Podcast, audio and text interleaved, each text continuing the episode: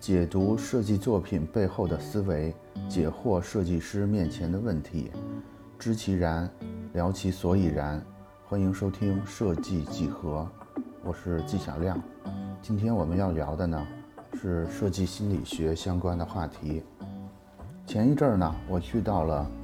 某一个 CBD 的高端写字楼，去找一个朋友办事儿。在这个呃高端写字楼的大堂里呢，我感受到充分感受到了设计的恶意和自己的无力。我是怎么感受到的呢？事情是这样的。那天呢，我像往常一样就走到了这个大堂的电梯面板前。这个时候，一个陌生的面板出现在我的面前。这个面板不是我们平常使用的那种一个上一个下两个按钮的电梯按钮，而是一个大大的包含着九个数字按钮的大触控屏。我相信我们的听众里边有很多人用过。我们现在假设自己是一个没有用过这种电梯的人，你看到一个一个触控屏上面有九个数字。你会想到什么呢？反正我是，我是想到了，这可能是个电话号码的呼叫界面吧，因为它实在很像我们平时使用手机时候用的那个拨打电话的界面。然后我就想，哎，难道是这么智能吗？我需要在这输入我朋友的电话号码，然后他就会打电话给他吗？或者是他们这个大厦是有一个什么密码吗？我就正在想的时候，我突然注意到，哎。这个屏幕旁边有一个，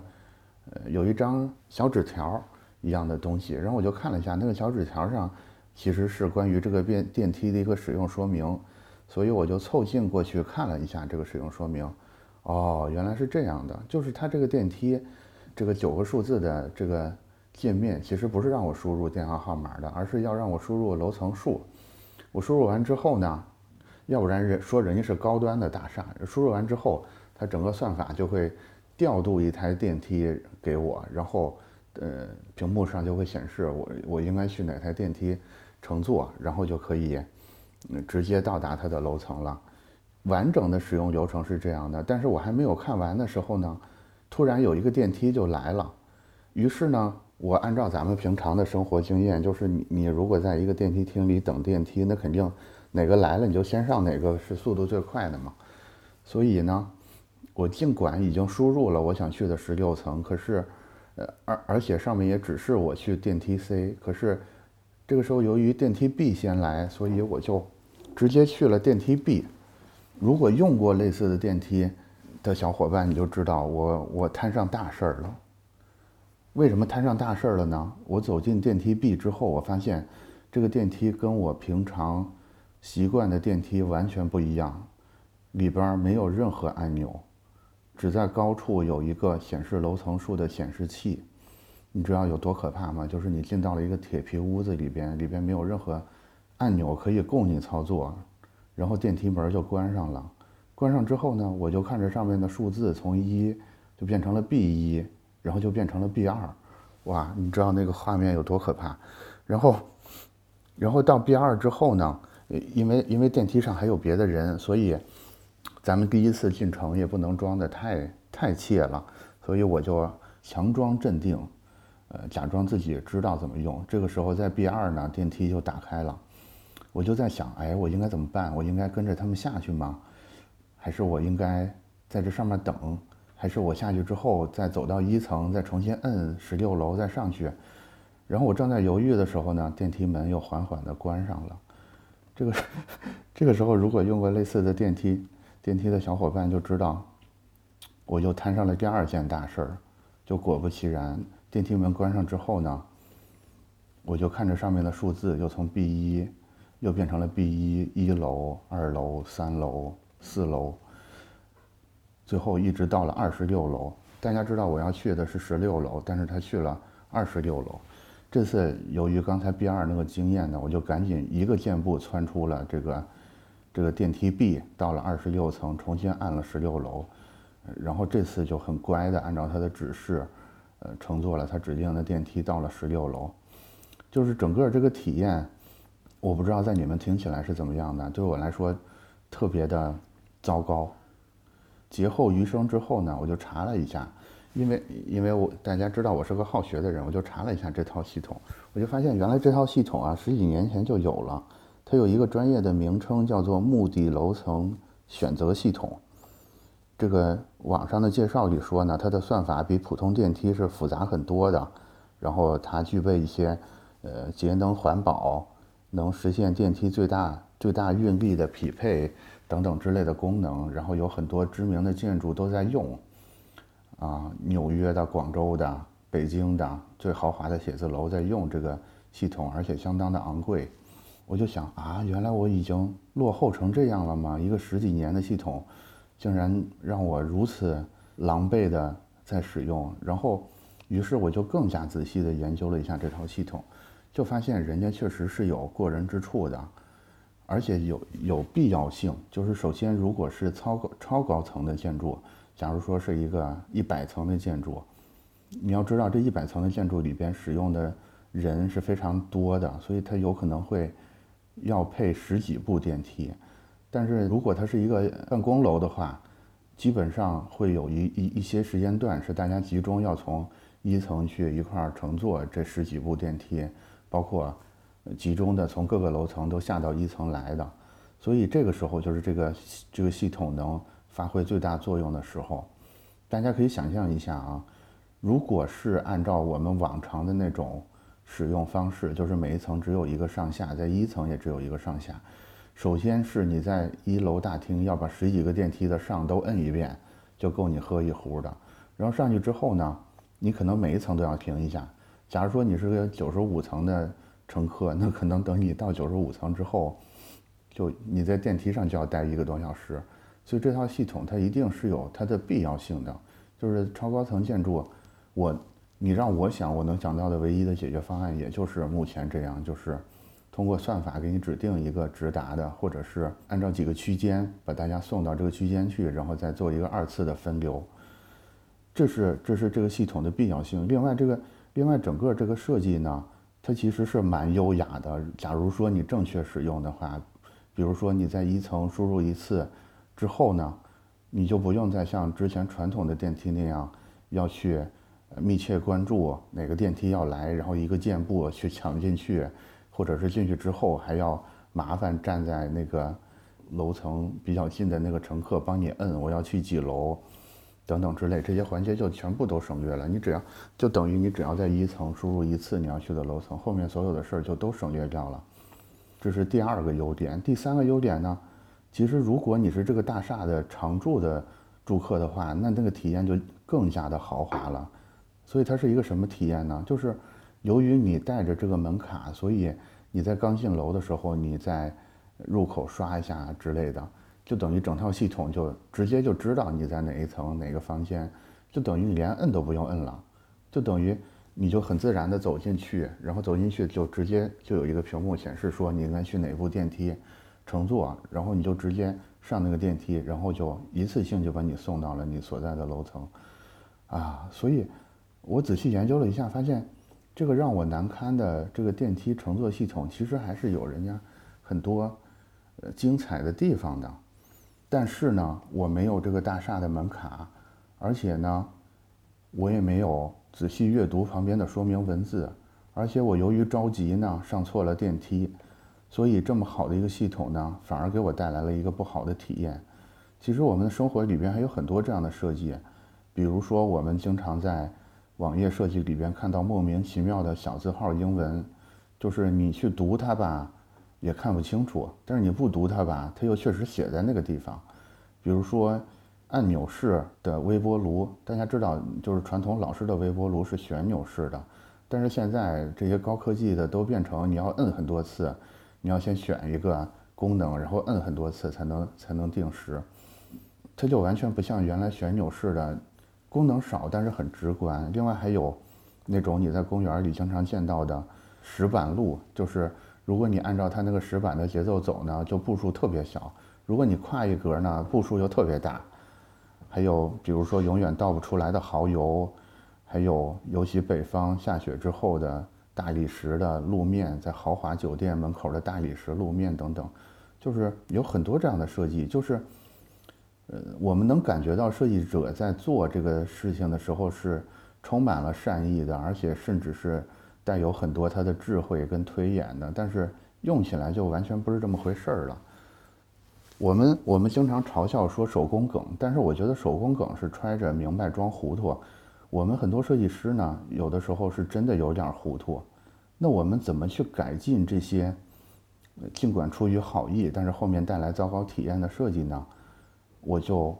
找到了一本书，就是诺曼博士的这个设计心理学，它里边有一个理论是基于可视性的五种基本心理学原理。那我今天呢，就就借助这五个心理学的原理，来试着改进一下咱们一开始提到的这个电梯。那第一个心理学的概念呢，就叫做势能，就是诺曼博士的用语都比较学术哈，所以我用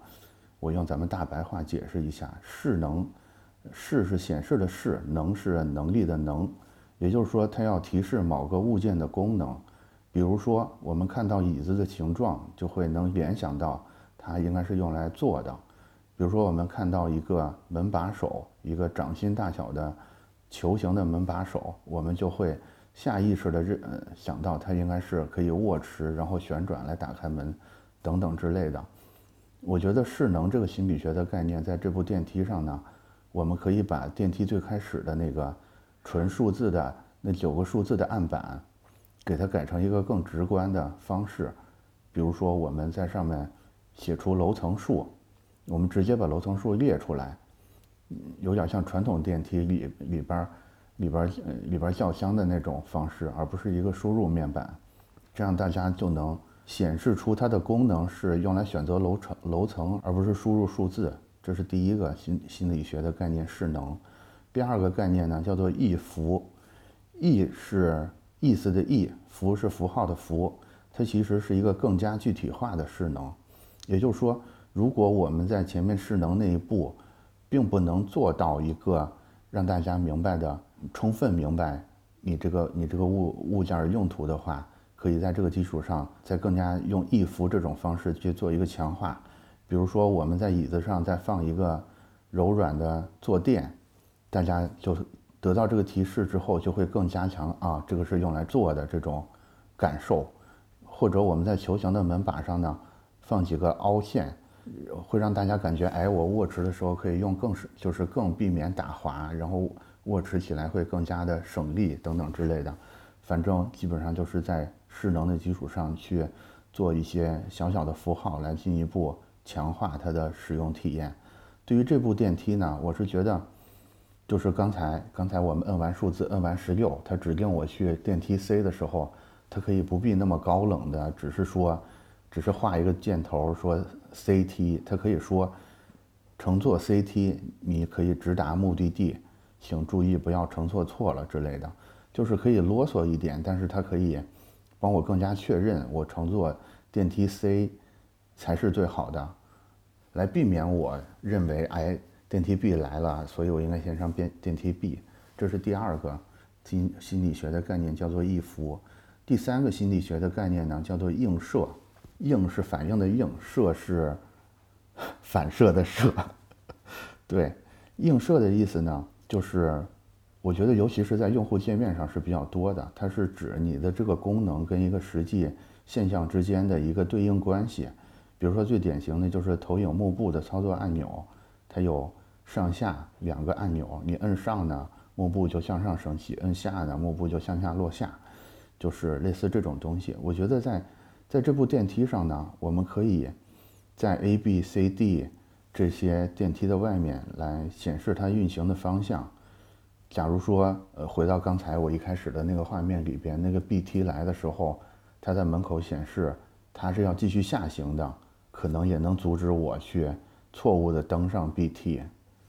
这是第三个概念，叫做映射。第四个心理学的概念叫做反馈。反馈这个话题呢，我们之前是聊过的。反馈的意思其实就是我们需要跟用户沟通，这个他他行动的结果是什么。也就是说，我们需要告诉用户，他和我们目前提供的这个产品或者是服务的一个互动状态。这么说还是有点学术啊。比如说，我们回到电梯上，它可能就是电梯上的那个楼层数。或者电梯打开门时候的那声铃声，呃，回回到刚才的这个楼层目的地控制系统呢，我觉得我们可以在每个电梯入口的地方去显示一下它将要去往的楼层，呃，或者语音播报一下它将要去往的楼层，其实也能在一定程度上防止乘客错误的乘坐。比如说那个电梯 B，我刚要进去的时候，他说，比如说电梯即将去往 B 二，那我可能就不上去了，对吧？我就会继续在那等那个电梯 C 了。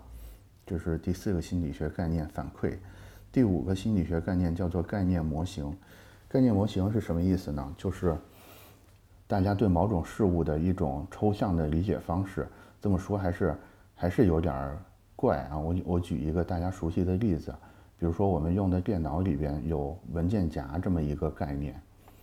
它就是一个概念模型。就是大家知道电脑里的文件都是存在磁盘上的，磁盘其实里边并没有文件夹，但是呢，它使用了文件夹这个概念。来表达说这些信息是被归纳在这么一个单元里边的，在这个目标楼层选择系统里呢，我们怎么来使用这个心理学的概念呢？我会觉得，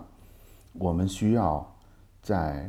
比较早的时候就提示用户说，这个不是你们习惯的那个电梯系统。比如说，在那个我在大堂里看到那九个按钮的上面，可以用更醒目的方式。写出来，我们就是一个目的楼层选择系统，